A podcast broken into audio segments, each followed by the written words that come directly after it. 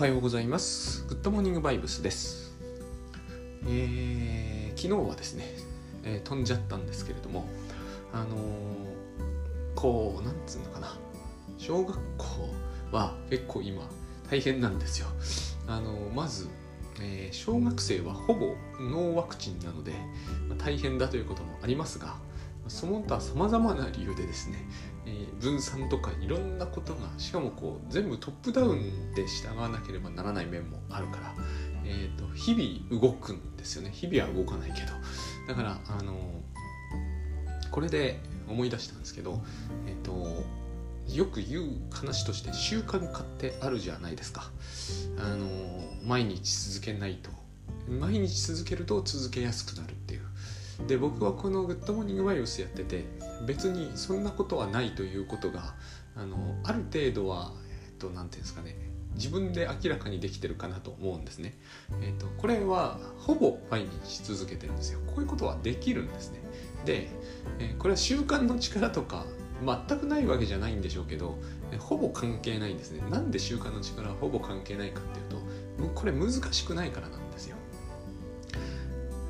あのこのえっとなんだアンカーを起動するとか僕これ編集はもはや一切しない方針なんで、えっとえー音楽はつけてますけどね。あのこれを習慣化しなければえー手順がわからなくなるとかはないんですよ。私チェックリストとかもこれについては一切持ってないですね、えっとただ洗面所があるところに来て、えっと今は iPhone のスタンドを立ててですねあとはスタートしてどんどん喋るというだけなんです。これに習慣の力とかはいらないし習慣化できてるから、えー今日喋ることも自然と湧き上がってくるとかでは決してないんですね、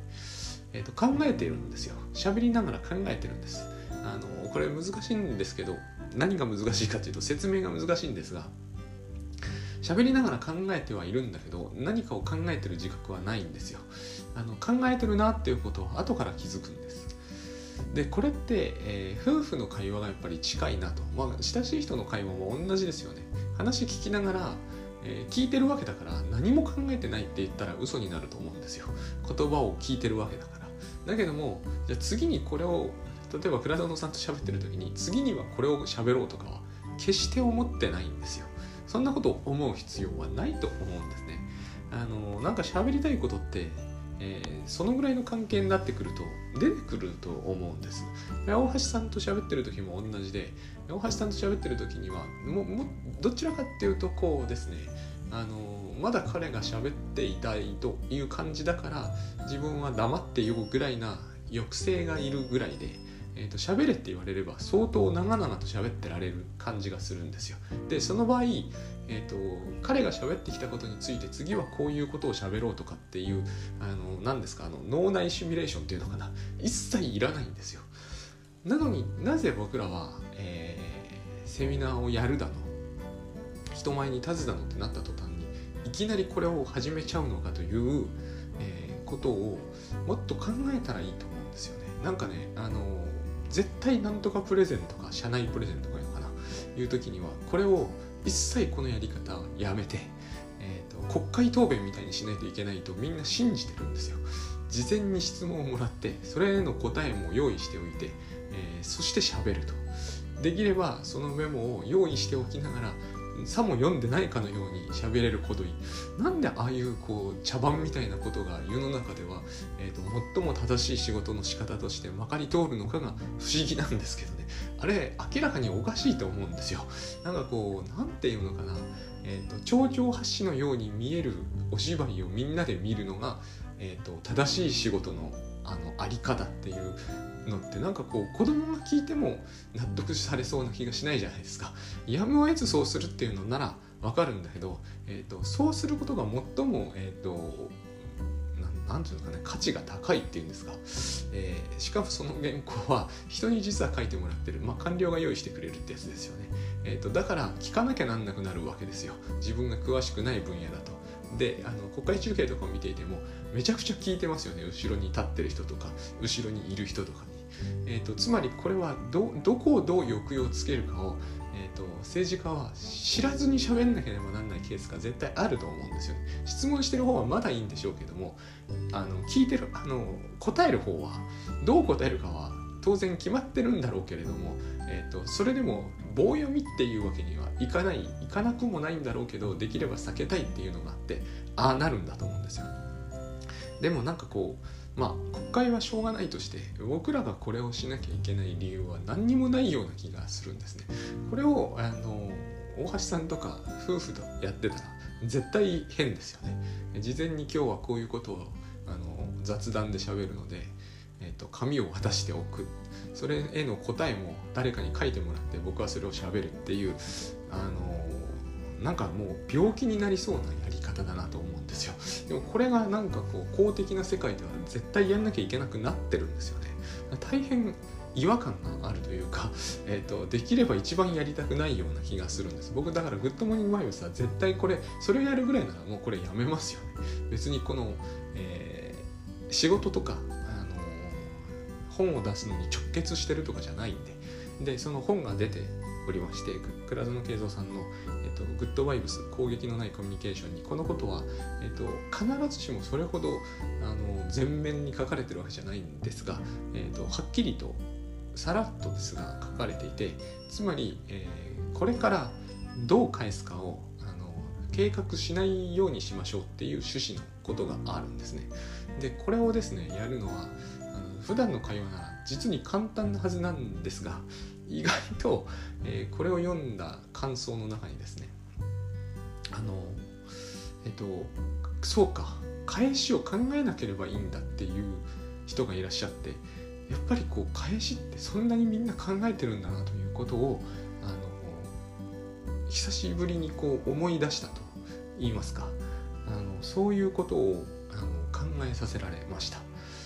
コミュニケーションハックっていう本があるんですよ、えー、しかも多分同じようなタイトルの本が何冊かあるんですよ。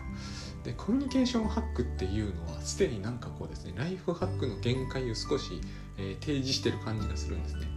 ライフハックって概して、え仕掛けや工夫じゃないですか。コミュニケーションをスムーズに活かせるための仕掛けや工夫を事前にしておくということは、えーと、コミュニケーションに対してその人は、えー、強い苦手意識があるわけですよね、えー、そういうことはコミュニケーションハックという本の前書きあたりに書いてあるんですけどなんかこうある意味前提みたいになっちゃってるんですよ。そういう本の中では。いや人間関係って嫌だし会話ってできれば避けたいですよね。みたいなこうみんながみんなそうじゃないことは分かってると思うんですけどにじみ出てくるわけですね。で、えーと、それがにじみ出てくるということは読者はもうコミュニケーションは苦手だということが、他人というものは、えー、他人とはできれば関わりたくないということが前提になあるわけですよね。で前提にあるにもかかわらずコミュニケーションはしなきゃいけないと。だから例えばですけどさっきみたいなあのこのように言われたらどうすればいいんだろうというハックになりやすいんですよ。考えてみるとこれは大変奇妙な話です。えーと、これがですねデートハックとかになってくると、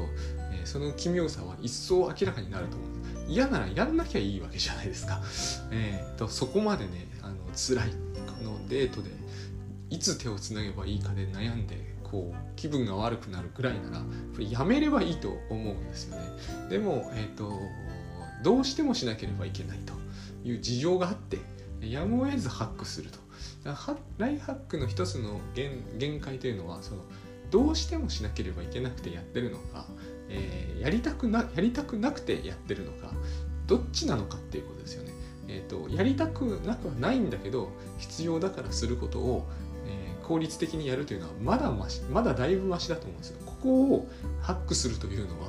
えーと、そんなにこう無理はないからあの成り立つと思うんですね。例えば、えー、そうですねエヴァノート使うとかですよ。ああいう部分は、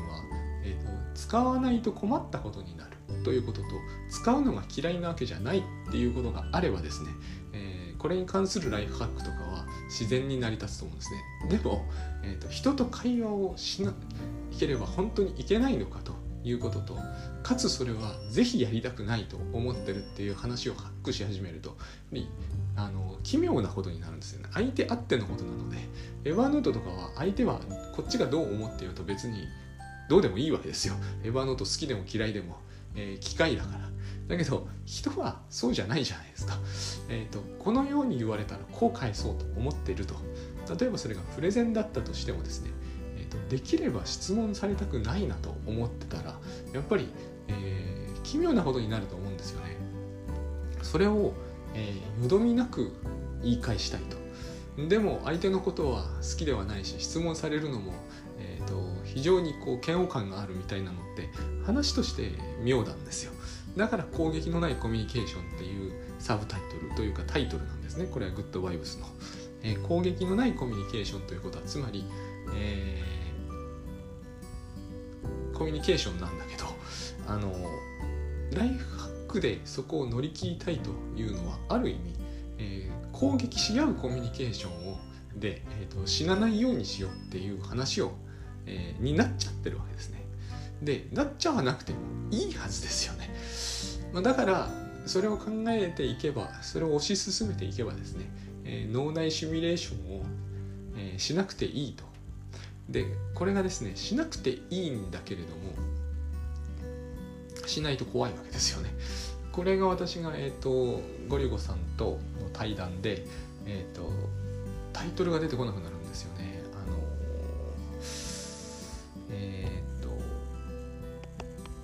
佐々木さんなんだっけ？えっ、ー、と記記録って役に何の役に立つんですかですね。この本の中で、えーと、と対談中も結構あの問いただされたんですが、えーつまりセミナーの準備をせずにセミナーをできるのは、えー、慣れきってるからではないのかっていう話だったんですね。である程度そういうことは言えるわけですよ。なぜならば、えー、慣れてないと怖さが抜けなくなっちゃうからであって慣れてないと話せないからでは本当はないんですけど、えーと、そういうことある程度言えるんですが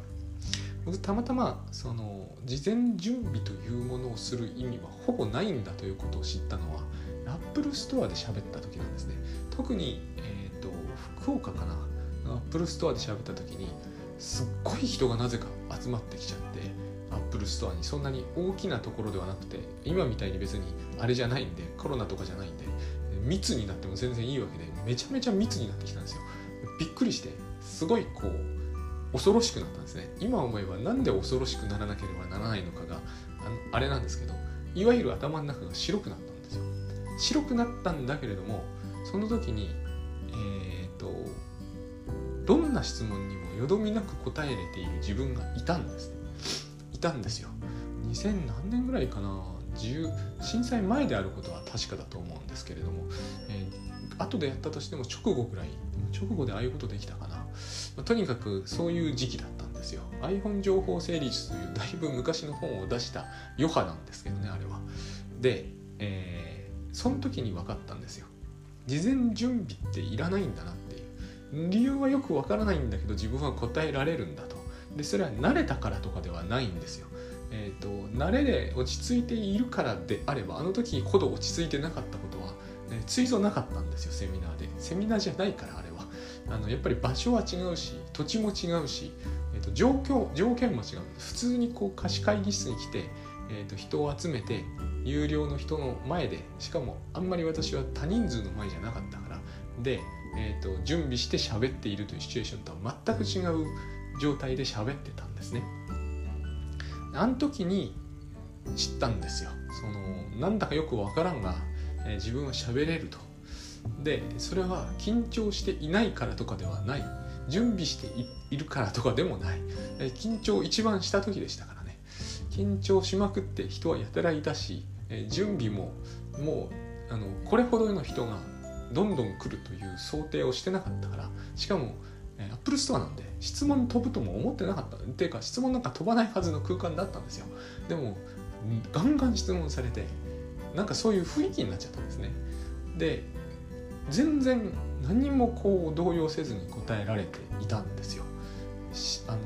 知らないような話もいろいろあったりもまあそもそも知ってるか知らないかっていう知識だけのことは問われないんですねやっぱり。でそういうことがあって以来準備というものを非常にこうやらなくなっていったんですよね。何て言うんだろう準備っていうものがいざとなった時にていうか助けてくれる部分というのは、え、えらく本質的でないなと思ったんですその時。えーと、みんな私の話で聞きたいのはこういうことであってこういうことっていうのがどういうことかっていうのが説明しがたいんだけどもその時私がの考えてる考えであって、知識なんかじゃないんだと思ったんですよ。私が、えーと、どこかから読んだ知識を、えー、とその人が読,、ま、読む代わりに、えー、質問に対してその場で記憶から探り出して答えても何にも嬉しくないじゃないですか。私人の話聞きに行ってそれをやられたら耐え難いと思いますもん。だからそういうことはありえないわけで、えーと、結局事前に練っておいちゃダメなんだっていうことなんですね。事前に練った話を聞きたくはないんですよ別に。でなぜそういう聞きたくもないことをお互いにやるかといえば、えー、それがしばしば攻撃であるかあるいは少なくともその場は嫌な場で乗り切んなきゃいけないと思ってるからなんですね。だからあのその場が嫌な場だと思わなければ私だんだんその答えてるうちに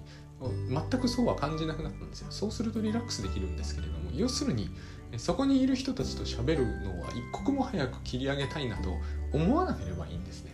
であのそれその後もずっと僕は結局そうでしたけれども人間関係というのに苦手意識があるとえ人と話していると疲れちゃうんですよ。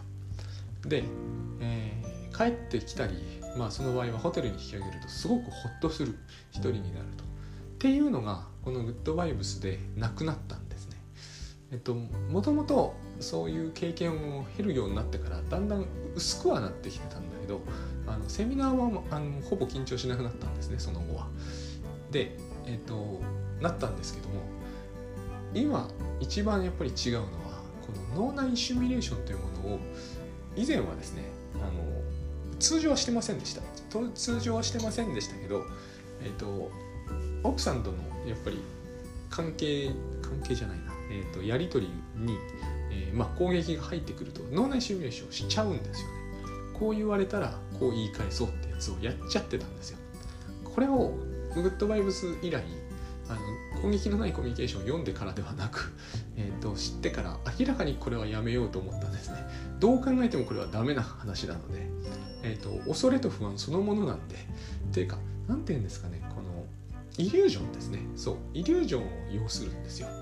えーと、相手がこう攻めてきたらっていう段階ですでにイリュージョンなんですよ。そしたらこういうふうに返そうっていうのももちろんイリュージョンでもう起こってないことばっかりですから、えー、とこれがですね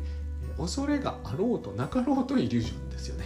だからこれをやればうまくいくという考え方そのものが妄想なんですよ。イリュージョンだから、えっと、妄想に基づいた、えー、やり取りがうまくいくという想定をしておけばうまくいくっていうのは僕は全然根拠がないと思います、えー、そういう事実自体がないはずだからだから私はあの事前に、えっと、書くことをアウトラインで書いておくとかアウトラインであろうとなかろうと関係なく事前にあらかじめ書くべきことを頭で考えておくということ自体がダメだと思うんですね。これは書き上げ塾の、えーと、やってることですけどノープランライティングですけど同じことでノープランコミュニケーションなんです。でないと,、えーと、結局それはまず妄想をすることがコミュニケーションハックだみたいな話にでコミュニケーションハックというのはよく読んでみるとよく考えてみると全部そうなっちゃうんですよね。えーと、起こりそうコミュニケーションをこれからした時に、えーと、起こるであろう失敗を未然に防ぐための方法論になりやすいんですよ苦手であることが前提になってるからで、えーと、どっちにしてもそうなるじゃないですか例えば相手の話が長い場合の打ち切り方とかそれは長い話が発生するってことを前提にしてますよね。そういうことを一切考えないってことなんです。で考えないと不安なんだって話がえ、ー、と何て言うんですかね。蒸し返されるんですけれども、えーと、不安だから考えちゃダメなんですよ。むしろ。不安だから考えちゃダメなんですよ。不安を、えー、考えれば防げると思うから、えーと、不安になるんです。これはもう脅迫神経症みたいなものであって、えー、万が一にもとかって言い出すとあの例のこの番組ではだいぶ前に何度かお話しした、えーと平気で嘘をつく人たちの話に舞い戻っていくわけです。万が一にもドアノブに触って、えーと、恐ろしい菌がついていれば死ぬかもしれないからドアノブには触れない。これに対する反論とか根拠は意味をなさないんですね。その人が持ってる不安がそこに雑菌という形で、えーと、心の中に、えー、リアリティを持って夢を見させる力を持ち始めたってことが全ての原因ですから、えー、それをしておかないと不安だというその発想の中にすでにそれがあるわけですよ。だからやっぱりあの事前に考えておこうというふうに考えてるという段階ですでにコミュニケーションをしようとはしてないんですね。このことをその、えーと読んで感想をくださった方が訴えてたんですね。えーと、自分はコミュニケーションをしたくなかったんだと。まあそうなんですけどね。えーと、だから相手の話を全く聞いてないんだと。事前にコミュニケーションの質問をもらってそれに対する答えを出したいということは、えーと、相手の事情とか相手の気持ちとかを、えー、と考慮したくないということなんですよ。まあ、その人は先生だったから、えー、相手は相手と言ってるのは生徒さん学生さんなんですけど、まあ、学生さんおよび親御さんで、えー、と何かトラブルがありましたと。人はそういう時にどうしてもやっちゃいますよね。事前に、えーと、その親から来そうなクレームを全て挙げておいて、えーと、それに対する答えを用意しておかないと大変なことになると。だけどそれをやってるから相手の話に全く興味が湧かなくなっていく。つまり相手がえー、最も言ってほしくないことを言った場合の対処法を考えて安心したいということなので、えーと、少しも相手の、えー、話を聞きたいと思ってない自分がそこにいたと。ということが分かってあのこの本は大変実用的でしたという話だったんですよ。倉園さんの本ですね。えーと、攻撃のないコミュニケーション。結局、えーとそれを考える限り攻撃の応酬がやめられないんですね。相手の話を聞かないでそのこと相手には必ず伝わるんですよ。自分の話聞いてないと,、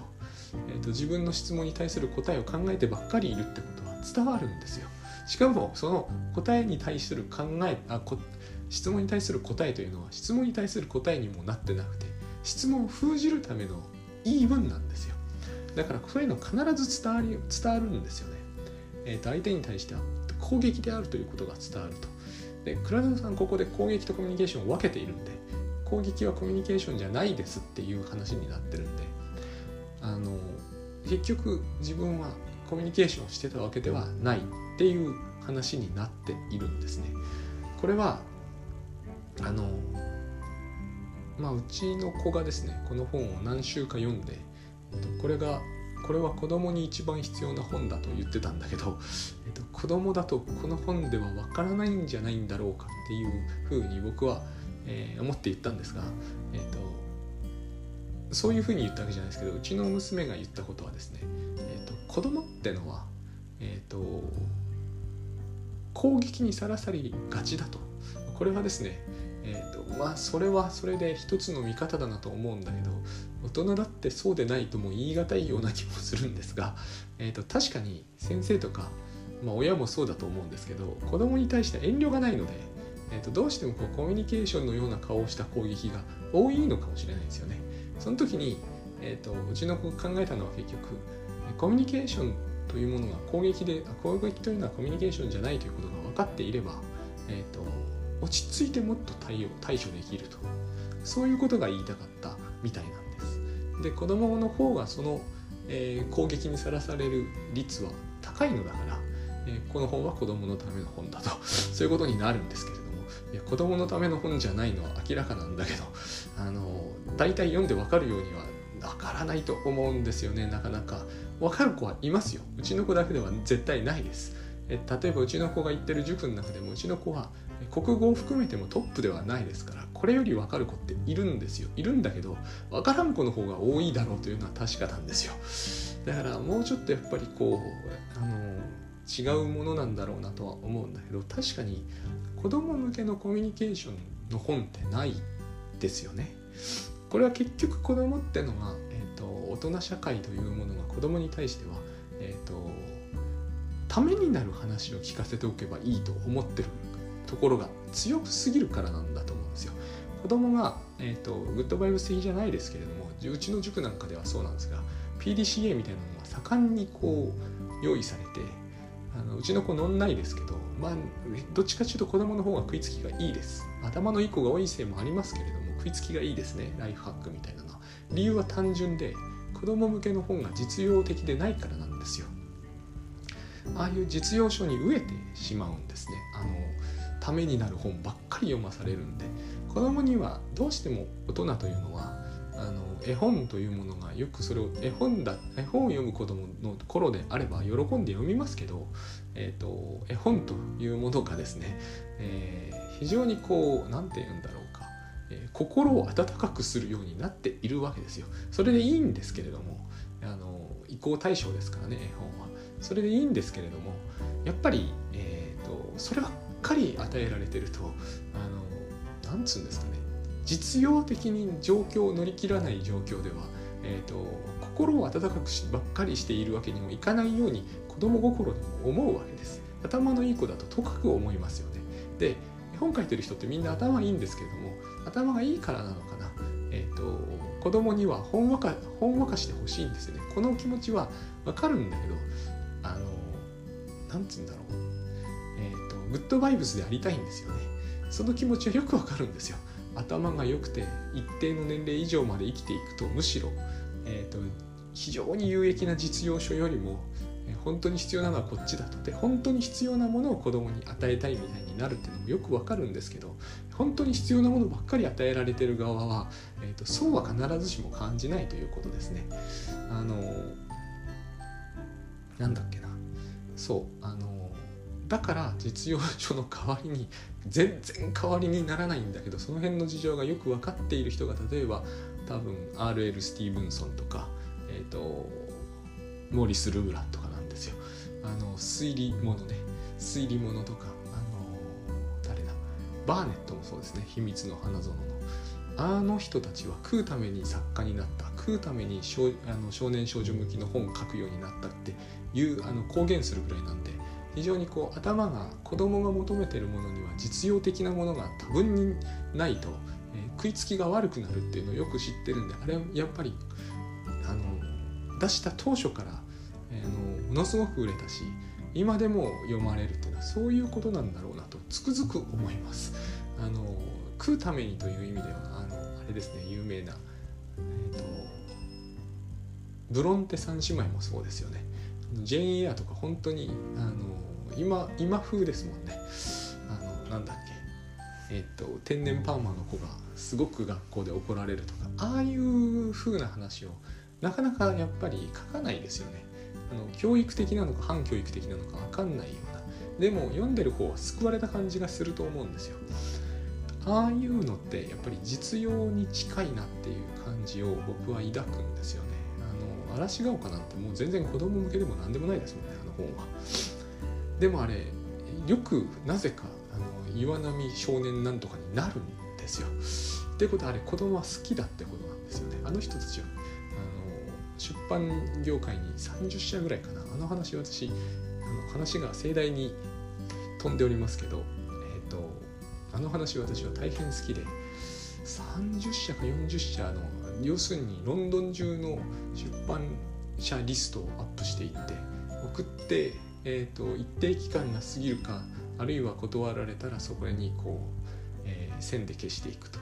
いうのをやってって出したんですよね。そしてどれも大体、えーと、ベストセラーになったと。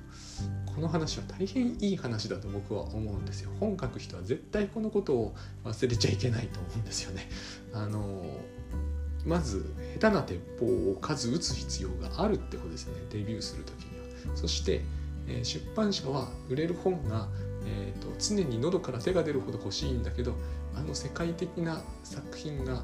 まあちょっとシャーロットとエミリーともう一人の方人はあんま売れなかったけどでも当時は飛ぶように売れたんで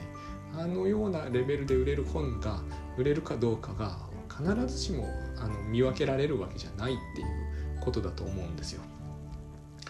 しょうがないと思うんですよね。あれは小説だから特に好き嫌いって出ちゃうんで。で、えーと、何の話をしてるんだか分かんなくなったんですけど要するにこう脳内シミュレーションというやつをやめようという話なんですこれは 結局。えーと、出版社に出すとかも昔あの漫画道を読んでた時にそうなんだろうなって思ったんですよ藤子不二雄が、えー、と出版社に持ち込んだ時にこう編集者に編集者がタバコを吸いながらこう原稿を全部窓から捨てるという夢を見る。夢を見るんですよ。夢なんですよこれは、まあ、そういう人が絶対いないとは思いませんしそういうことがなかったあったとも思うんですけど、えーと、関係ないんですよね。でもすごく関係があるような気がしちゃうじゃないですか。それをされたらもう二度と漫画描くトラウマになってね、えー、気持ちになれないですよね、えーと、特にあの時代の新人さんとかであれば。でもエミリー・ブロントというかシャーロット・ボロンテはもっと前の人ですからねとにかく、えーと、僕らは脳内シミュレーションをしちゃうんですよでそういうことがあり得るじゃないかって言うんですよね、えーとまるで強迫神経症の人みたいですよあのドアノブに触ったら病気になるかもしれないじゃないかって言うんですよ。で絶対そうじゃないとは特に今みたいなご時世であれば言い切れではしないですよね。でも、えーと、そうやっては僕らは生きてはいないはずなということですね。えーと、私はタスクシューターだからあのそういうことをやるのがタスクシュートでしょうと言われるとそうじゃないですと今では言うんですけれどもあの未来のことあれシミュレートしてるわけでは何でもないです。でこれをですねなかなか商業の本では書くことすら実は難しいんだけれどもでもやっぱり未来のことをシミュレーションしてるわけではないんですよ。でやっぱりコミュニケーションハックを久々に読み直してみてこれがどうして僕がこれで、えー、苦手意識というかコミュニケーションが苦手だというのを払拭できなかったのかと。今では、えーと誰と話そうとその後疲れるなんてことが全くなくなってこれはもう最初そういうことを目指してたわけじゃないからグッドバイブスの完全に副産物なんだけど、えーと、全然疲れなくなったんですね。昔はだから疲れてたんですよ。で今だったらあのアップルストアで喋ろうと人がいない知らない人を300人の前で喋ろうとその後パーティーがあったとしてもホテルに帰ってああとかは全く思わないと思うんですね。理由は簡単で事前に何も考えてないからなんです。でもう一つはだというか事前に何も考えてないということは、えーと、そこから起こる恐ろしいイメージとかも一切、えー、まあ最近はもうできなくなりつつあります。やらなくなったから。例えばこれを喋った後あーってなってえっ、ー、とし,、えーと、しばらく休まないと何もできないってことはないんですよ。この直後に、えーと食事の支度をしてその直後に原稿を書くんですよ。でこれを言うとなんかこう不思議な感じがするかもしれないんですよね。私も最初倉園さんの本読んだ時不思議な感じがしたんです。疲れないとかね。疲れるかどうかはあまりこの場合問題じゃないんですね。ずっと立って喋ってるだけで口が疲れたとか思うわけではないから、えーと、疲れるということは、えー、なんかその苦手なものを乗り越えてるんですよ。苦手なコミュニケーションとか、えー、攻撃のようなものを乗り越えてるから疲れるのであってえ別に攻撃を受けてなくて、え、このグッドモーニングバイブスに関することがツイッターで、えー、めちゃくちゃあのこんなわけのわからん精神分析知ったかぶってどうって言われたって別に疲れはしないんですよ。本来。疲れる理由がないじゃないですかそれによって。だから、えーと、幸い書かれてないですけどね。これ面白いなと思うのはあのブログに比べて PV 数が同数の時の炎上率はポッドキャストは低い気がします。多分、えー、こんな30分もですね人の話を聞いてないから多分倍速で聞いても15分はかかるわけですよね。えーと、ブログは2000字あったとしてもまあまあ5分で読み切れるじゃないですか。そして途中カチンとくれば高速で読み進められるんですよ。大体人間ってそういうもんですね。えーと、イライラして読む時は早いんですよ。読み飛ばしてるせいもあるんですけどね。